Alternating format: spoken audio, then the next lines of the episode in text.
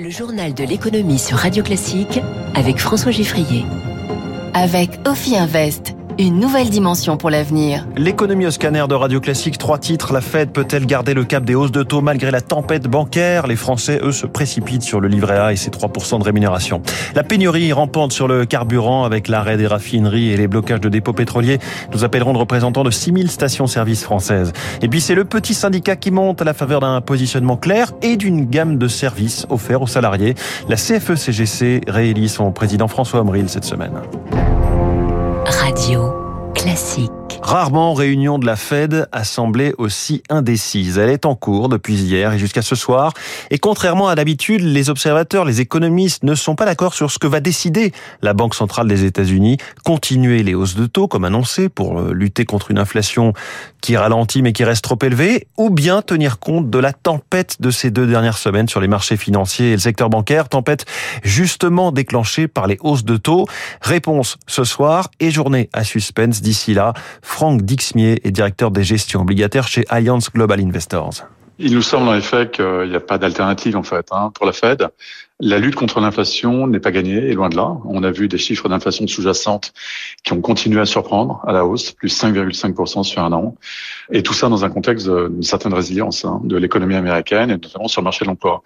Donc il n'y a pas d'alternative. Alors certes, on a une crise des banques régionales aux États-Unis il faut pas la sous-estimer. Hein, ça représente à peu près la moitié de l'offre de crédit. Donc euh, cette crise va mécaniquement resserrer les conditions de crédit aux États-Unis et faire une partie du travail de la Fed. Mais la Banque centrale européenne effectivement a montré le chemin, qu'il était possible de se battre sur deux fronts hein, l'inflation qui se maintient donc sur des niveaux trop hauts et les tensions observées sur le secteur bancaire avec des facilités en termes de liquidité notamment. Ah, les marchés financiers semblent avoir enfin retrouvé un peu de sérénité. Hier, le Dow Jones a gagné 1%, le Nasdaq 1,5%, le CAC 40 1,5% également à 7112 points. Tokyo, le Nikkei est en ce moment en forte hausse également, plus 2%. L'euro a repris des couleurs, 1,0769$. Le pétrole aussi avec un baril de Brent à 74,85$. Le calme est donc revenu. Les places financières ont digéré l'annonce et les conditions du rachat de Crédit Suisse par UBS. Mais certains y ont laissé des plumes. Ainsi, Lazare Frères Gestion a perdu 142 millions d'euros du fait des obligations à risque de Crédit Suisse euh, dont les autorités suisses euh, ont décidé de réduire la valeur à zéro dimanche soir. Dans cette période de hausse de taux des banques centrales et d'inflation élevée, les Français cherchent la parade pour leurs économies et jamais le livret A n'avait autant récolté d'argent pour un mois de février, collecte nette 6 milliards 200 millions d'euros le mois dernier. Il faut dire que la rémunération du livret A a encore honnêtement augmenté sur ce même mois de février de 2, elle est passée à 3%, mais il y a un petit paradoxe quand même. Les épargnants vont à sur le livret A dans une période où on pense qu'ils pourraient dépenser leur argent puisqu'il y a beaucoup d'inflation. Eh bien non, ils mettent de l'argent de côté. Les explications de Maxime Chipoy, président de Monevox. Trois raisons. La première, c'est qu'il y a toujours beaucoup d'argent sur les comptes courants des Français qui ne rapportent rien. Et ce qui fait, c'est la deuxième raison, que les Français aujourd'hui font des arbitrages. Ils envoient l'argent de ce compte courant vers le livret A pour avoir une rémunération euh, minimum, donc de 3% pour le livret A, qui va permettre de lutter un petit peu quand même contre l'inflation. Et puis la troisième raison, c'est que l'inflation ne touche euh, pas tout le monde de la même manière. Vous avez des gens qui sont plus aisés et qui notamment sont ceux qui habitent en ville, qui n'ont pas besoin de prendre leur voiture par exemple et qui sont pas euh, soumis à l'inflation de la même manière que la moyenne des Français et qui gardent donc une capacité d'épargne et qui peuvent donc remplir leur livret A. Il est 6h48, c'est l'angoisse de tout automobiliste, se retrouver euh, sur la réserve et devoir faire des kilomètres pour trouver du carburant en ne passant que devant des stations fermées. Alors que le conflit se tend dans le secteur pétrolier contre la réforme des retraites, on fait le point ce matin avec l'homme qui représente 5800 stations-service en France. Bonjour Francis Pousse. Bonjour. Président national de la branche distributeur euh, carburant et énergie nouvelle chez Mobiliance, le, le syndicat professionnel du secteur.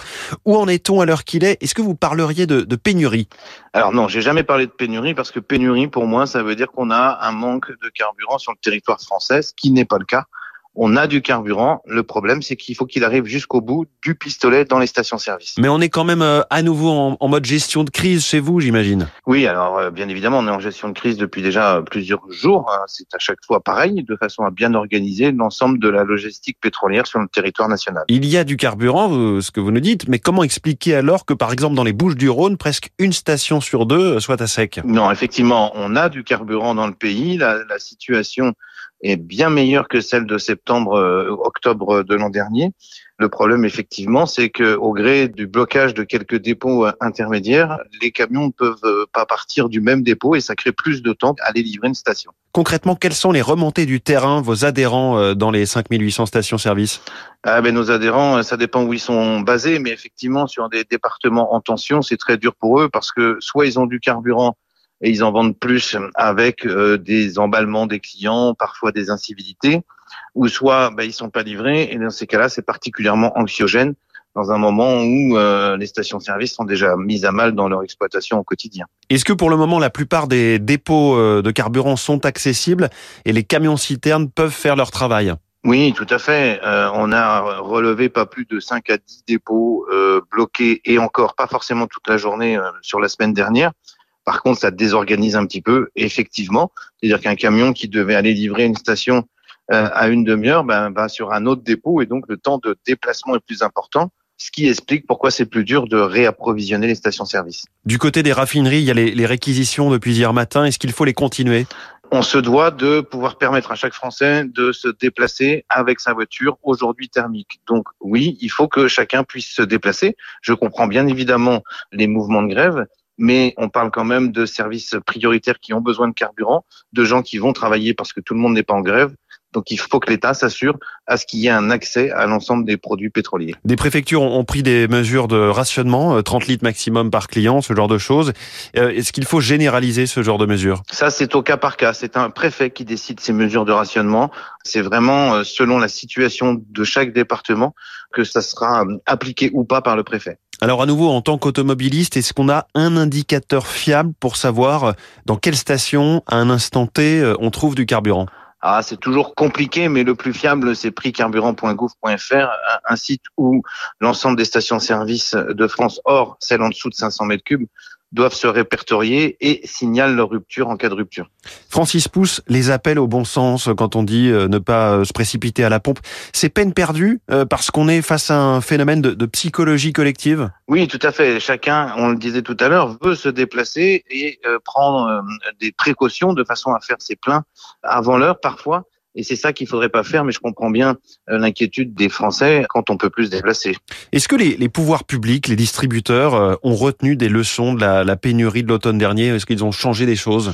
Alors, euh, Des pénuries et des grèves, on en a connu moult et multiples depuis plusieurs années, mais effectivement, la dernière de octobre-novembre a été une grève dure. Et la, le premier enseignement qui a été pris, c'est de reconstituer les stocks au plus vite, ce qui a été fait puisque cette grève-là, par contre, elle était annoncée. C'est pour ça qu'on part de beaucoup plus haut en termes de stock que à l'époque du mois de octobre-novembre. Et que penser de l'utilisation des stocks stratégiques de carburant? Les stocks stratégiques sont, servent de stock tampon dans une période de crise.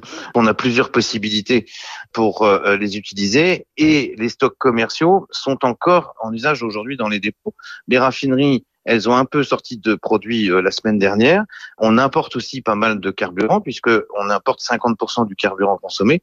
Donc on a de multiples sources d'approvisionnement possibles. Merci beaucoup Francis Pousse, président national station service chez Mobiliance, le syndicat euh, professionnel du secteur euh, de la mobilité. À propos du pétrole, Total Energy a annoncé hier le renforcement de ses objectifs à court terme de réduction des émissions de gaz à effet de serre. Cela passe par la priorité donnée par l'entreprise au gaz naturel liquéfié qui émet moins de CO2 que le pétrole quand il est brûlé, sans compter le développement du solaire et des autres énergies renouvelables dans ses activités. Revenons à l'actualité euh, sociale avec ce matin dans les échos le plaidoyer de Geoffroy Roux de Bézieux pour sortir de la crise. Les prochaines réformes, dit-il, devront s'appuyer sur une méthode différente. Et au sujet du climat social, le patron actuel du MEDEF le dit, le contraste est saisissant entre le chahut à l'Assemblée et le calme et le respect des négociations entre partenaires sociaux. La démocratie sociale a quelques leçons à donner à la démocratie parlementaire, dit-il. Alors parlons d'un syndicat de salariés, la CFE-CGC, qui tient son congrès euh, aujourd'hui et demain à Tours. François Omril, son patron, doit être reconduit pour un, troisième mandat à la tête du syndicat. L'organisation euh, est quatrième en France, derrière CFDT, CGT et FO. Mais depuis quelques années, elle progresse et gagne des points aux élections professionnelles. Zoé Pallier. Alors que le taux de syndicalisation s'effrite en général, la CFE-CGC est la seule organisation à avoir gagné des voix entre 2018 et 2022. Elle progresse notamment dans le privé, se félicite Gérard Mardinet, son secrétaire général. On a eu des résultats euh, très encourageants récemment chez Noroto, par exemple, hein, où on représente pour l'ensemble des salariés 36,4% des voix avec une progression de 14 points. Dans le domaine de l'assurance, chez Allianz, on a fait une progression de presque 9 points. Selon l'INSEE, la proportion de cadres a doublé en 40 ans, ce qui explique en partie le succès du syndicat, précise Elodie Bétou, professeure de sociologie du travail à l'université Versailles-Saint-Quentin. La base de recrutement potentiel est élargie. C'est un syndicat qui s'est positionné aussi historiquement sur des questions un peu nouvelles comme la question des risques psychosociaux. De plus en plus, et à l'image de ce qui se pratique ailleurs en Europe, le syndicat propose aussi des contreparties en échange d'une adhésion. Ça fait partie des pistes de réflexion en France de savoir si euh, il faut effectivement aller vers un développement de services, d'accompagnement euh, des salariés, y compris par exemple euh, via de l'assistance juridique. Et comme les autres syndicats, la CFE-CGC profite d'une nouvelle exposition depuis le début du mouvement contre la réforme des retraites. Le nombre de nouvelles adhésions est en hausse de 20% par rapport à l'an dernier. C'est une loi qui a déchaîné deux lobbies face à face, celui de la grande distribution et celui des marques que celle-ci vend. La loi Descrozailles doit être adoptée définitivement à l'Assemblée nationale aujourd'hui, censée rééquilibrer les relations entre les acteurs du secteur de la distribution. Elle est très critiquée en pleine période d'inflation et le gouvernement a fait quelques gestes ces dernières heures. Eric Kioch. La loi des Crozailles veut restreindre les promotions sur les rayons hygiène à 34%, limiter les rabais en pleine flambée des prix.